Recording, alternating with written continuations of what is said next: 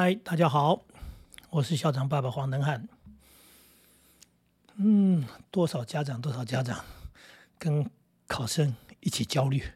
是的，我们对于人生的大考，那没有办法。我们的社会，我们的教育制度，人生的几个大考，呃，国中升高中的所谓的呃考试，高中联考，他改了很多名字。我告诉你，还是高中联考嘛。当然，这个呃方法有一些不同。基本上就是一个大考，然后高中考大学，哎，大学联考，哎，现在有很多种方法申请的、推荐的啊，还有这个啊，还是考试。但是总而言之，不管是怎么样，它都需要透过一些呃很很很很繁琐的、很很竞争的，然后你要取得一个优秀的成绩，然后进入一个你想要的。所谓叫做优秀的呃好学校，这就是我们的社会价值传统以来一直是这样。那我年轻的时候，我听一个比我长一点的前辈他在说，他说他家的孩子啊，呃，国中、高中这三年呢，这六年是黑暗期啊，全家人陪着，全家人陪着，不开电视，不旅游，完全就是进入一个呃像坐牢一样的情况，全家陪着坐牢，但是。重点还不是只有六年啊，因为有两个小孩，这两个小孩差三岁，所以前后是九年的时间。也就是说，他们一家人为了这个联考，为了这个大考，呃，全家坐了差不多九年的牢。当然，我坐牢是一种形容，开玩笑了啊，就是说非常非常的严谨，非常非常的严肃，然后自律、克己啊，让包含互相，因为怕怕干扰嘛，怕影响，所以说。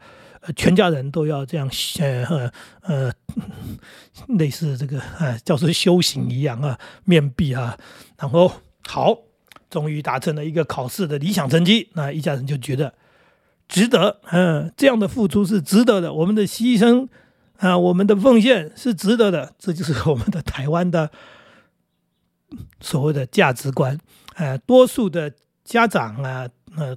呃，都都是这么想的，就是说要有怎么样的一个一个方式能够考到最好的学校。那当然，这家人了不起了，他们用牺牲的方式，其实叫一般人也做不到。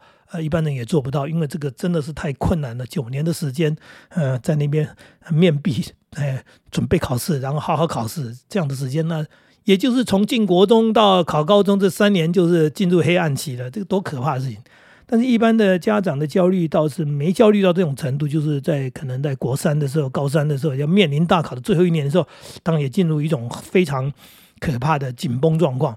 这种紧绷状况就是：第一，希望孩子非常认真，孩子能够自律，非常的这个自我要求，很努力，然后呢考出好成绩来。每一次的这个考试、模拟考、期中考、各种考，都让你放心说：哇，他真是已经准备好了。那这样的家长的焦虑就降低了。那问题是有几人能这样？有几个人能这样的？多数人做不到嘛。所以家长一看这个成绩，哎呀，不上不下，天哪，这个这个上不了前三志愿的，上不了第一志愿的，这样不行啊！你要再加油啊！那孩子是在学校的逼迫之下，在这个父母的逼迫之下，也就是活在双重的压力之下，像个夹心饼干，像个三明治一样夹在那里。孩子其实是非常痛苦的啊。那最煎熬的，可是呢，父母亲也不好过。为什么？因为他的期望很高，然后呢，他希望孩子能够顺利。那这一不顺利的状况之下呢，当然就是孩子很痛苦，家长也很痛苦啊。呃，因为他觉得如何能够帮助孩子，或者如何，哎呀，就算求神问卜，最后也有人去去烧香拜佛的啊，去哪里许愿的，然后找补习班呢，打听哪一个补习班名师。总而言之，想尽办法就是。看能不能把这件事情做好，但是就回到我刚刚讲的，就是没把握嘛，因为就呃这个模拟考的成绩也不够好，平常的表现就不够优秀，但你怎么还去期望说考试那一天会把它考得很好呢？所以当然考生焦虑，家长焦虑，甚至不只是焦虑，在这一种的情绪之下，常常会变成摩擦啊，变成爆炸，那也就是。考生可能爆炸崩溃，或者是家长爆炸崩溃。总而言之，那个最后的状况就是那一段时间长很长的一段时间，大家日子都不好过。虽然没有像我刚刚讲那个朋友那样修行，那是苦啊，那个苦是比较清净的苦。这种苦是不一样，这种苦是火热的苦啊，就是哎呀，连连那个情绪都已经崩溃了哈。然后大家可能呃口不择言，呃态度也不好，言语也不好，那搞得亲子关系也不好。然后哎呀，那这下连吃饭睡觉都不好过了哈。所以。所以有考生的家长希望我来聊聊，说这个焦虑要怎么解除？那我告诉你啊，呃，我们家的情况，第一个是我对孩子的期望不是不高，而是没那么高。第一，我是希望他能够搞清楚他人生要什么，所以他为他想要的东西去努力，而不是为父母想要的东西努力。而不是为社会认定的东西去努力，就说啊，人家都说要考上建中、北一女，好像是这样哈。呃，就像我女儿讲，像我女儿说，那考不上北一女的人就就不用活了吗？因为他就没有人生就已经失败了，对不对？啊，最后没考上台大，没考上台进教的人，那那些人怎么办呢？他们都活不下去了，因为他们没考到呃我们社会认定的几个大标准啊，对不对？那几个所谓的国立大学，哎，那没考上那些的人，难道就？不用活了吗？不能活了吗？这是我女儿在很小的时候讲出来的话，但是其实就是我们家里的话，就是说，孩子，你要努力，但是你要知道你为什么努力，你在为什么东西努力，为你要的东西，对不对？然后你知道怎么去努力，所以父母亲能协助你的部分是说，让你早一点清楚你想要什么。再来，父母亲能协助你的，就是我们提供一个比较好的环境，让你去追求你想要的东西。那比较好好的环境，当然每一家的能力不同，也许是金钱，对，例如说有那个这个有钱去补习，呃，有好的读书环境，对不对？对，包含所谓的接送啊，或者是这个吃的好一点啊，呃，对，真的真的没错啊，吃的好一点，那个营养足够一点。那父母亲能做的事情是这些东西。那至于读书考试是孩子的事，我们不能替他。我们不能代替他，他考不好，你又怎么样呢？啊，你你说你怎么这样读书？那他读书没方法的话，那这是要去找出一个所谓好的读书方法，去请教人家读书方法，或者去学习所谓的好的读书方法，甚至我们讲的去补习，去找到好的老师，哎，怎么样教你读书？那这个呢，就是在帮助孩子追求。可是话又说回来，如果孩子的梦想或者说他的愿望就不是读书考试嘛？那如果不是读书考试，你现在帮他这个就没用啊，因为他不要你你做这个事情，他也不想做这个事情，所以这个焦虑就会来自于说：哎哦，你你你为什么不好好读书呢？那孩子说：我就不喜欢读书，那就问题就来了。但你们基本上连呃连沟通都没沟通，也就是说，你到底了不了解孩子，或者孩子了不了解你，你们中间的沟通是有很大很大的问题。你要孩子读书，你也必须给孩子很好的理由。当然，这里面的理由，我常常讲的有两大理由。第一个理由，他资质要够嘛。他如果资质不够好，你不能怪他，因为那是你生呐。他的资质不够好，你要知道读书资资质有没有影响？当然有影响。有人读得很轻松啊。啊，有人拿来看了就懂了，有人看了十遍还看不懂啊，有人呢背的那几遍他就记记在脑海里了，有人念了一百遍还没记起来，这叫资质嘛？这叫做读书的资质嘛？再来就是读书的兴趣嘛？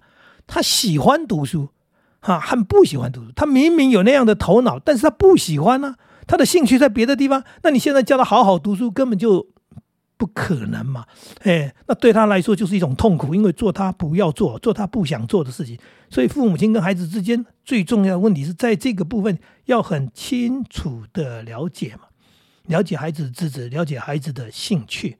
那如果都弄清楚了，那就没有所谓的焦虑。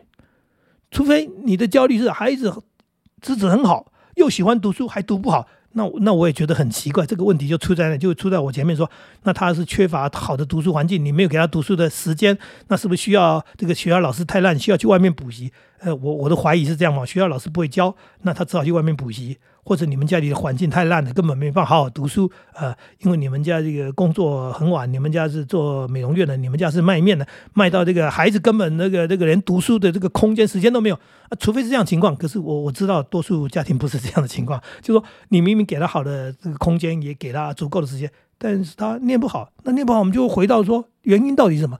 那不是资质不好，那就是表示他心不在此，他愿望、他的兴趣不在这里。那我们要好好谈清楚嘛？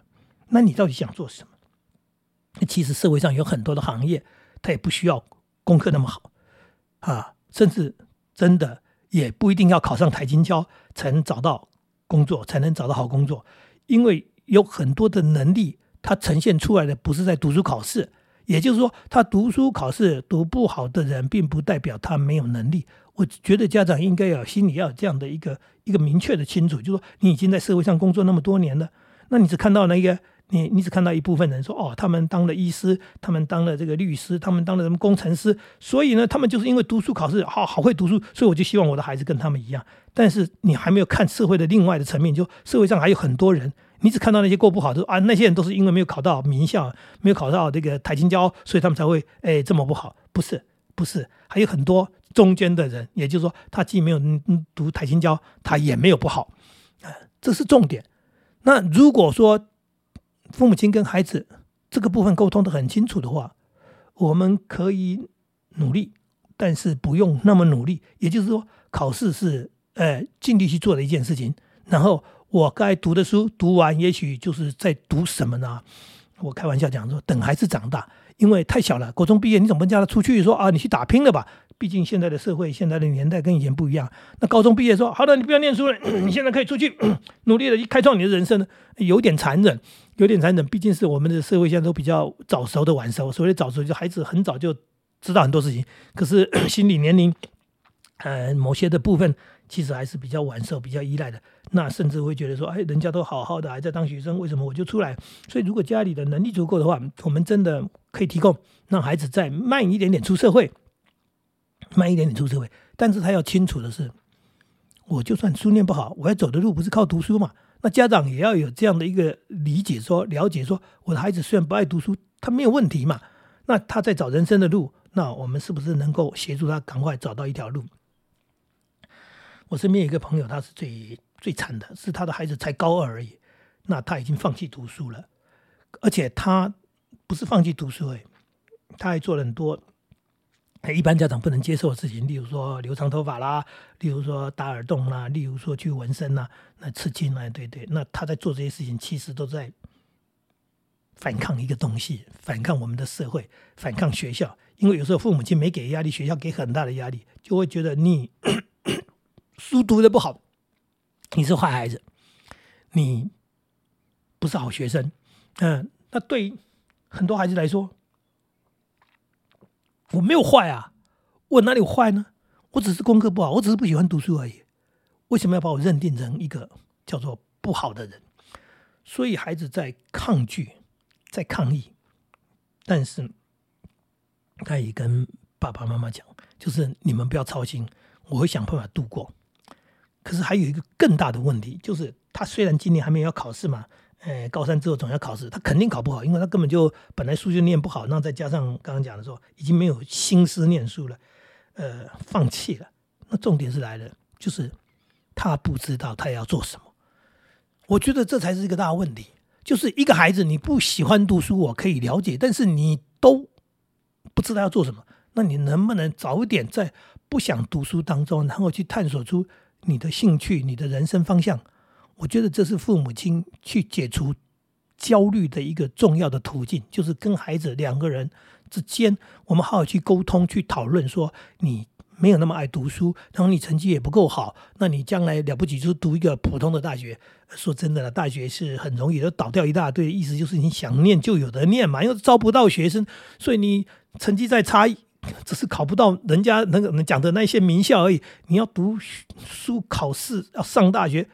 哎呀，根本就是不用读书考试嘛，简单说就就是去考就好了，然后你就进就进大学了。那重点是说这个时间点是要让你成熟的，哎，不就是刚刚讲的十八岁太早了吗？那就再再给你四年的时间，哎，然后呢你就进了一所哎不知道什么大学，不知道什么科系。重点是你有四年的时间，好好去长大，去思考你要做什么，什么适合你啊？你的兴趣是什么？你的兴趣绝对不是当王子嘛。对不对？你不是英国皇室在那边继承皇位，然后在那边等。就算没有继承皇位，你就是皇室，然后你什么都可以不用做，你就那意思就我们讲说，我们一般社会说法，那叫啃老族嘛。那我们养不起这样的孩子嘛，所以我们要跟孩子讲的很清楚，就是我的能力有限，那我是一个上班族，我能养你啊，养到什么时候？养到大学毕业可以的吧？哈，那接下来呢？接下来你要去面对你的人生啊。那你要怎么去处理啊？你要去面对那些问题的时候，你怎么去找出你人生的路？我觉得这才是关键。也就是说，不是考试的焦虑，而是人生的焦虑。是说，孩子，如果你不喜欢读书，请你告诉我你想做什么啊？至于考试这件事情，真的爸爸妈妈们不用焦虑。会读书的、爱读书的孩子，他考不好，他比你还痛苦啊！你替他焦虑什么？你要给他的是鼓励跟支持。哎，说啊，就算考不好。没有关系，我们可以人生还有对更多次的机会，就像讲的嘛，大学没考好可以转学，或者是考考考这个重考，或者是这个研究所的时候还翻身，哎，对啊，有人研究所就嘣跳到某一个这个更更好的大学的什么什么研究所就出来了，这个这个就是写应该叫做不叫做刷学历啊，就是说其实还有很多的机会的，所以爸爸妈妈应该给的是支持。鼓励，但是至于本来就不喜欢读或者读不好的，你们也就不用焦虑了，因为已经事实已经告诉你，呃，结果根本不用考就已经知道了，那有什么好焦虑的？那我们就回到了好好去弄清楚你到底要做什么。那我们亲子之间好好来思考这些问题，父母亲给你的还是支持，哎，没有焦虑，不用冲突，我想这才是重点。那今天希望这样的一个内容。让考生的父母亲能够理解，我当老师，我教了太多学生，非常非常多的学生。我的学生当中有成绩很好的，呃，没错，呃，就像你讲的，考到了名校，进入了社会呃什么金融机构，进入了这个高科技，呃，在当什么律师的，对对，当医生的都有啊。但是也有很多成绩不好的，现在也过得很好啊。啊，你们身边不是也是这样的吗？所以这个考试真的就不用那么操心了，我们放下它吧，亲子之间好好相处。哎，对，会好好相处，那才是真正的支持，真正的爱。好，再见喽。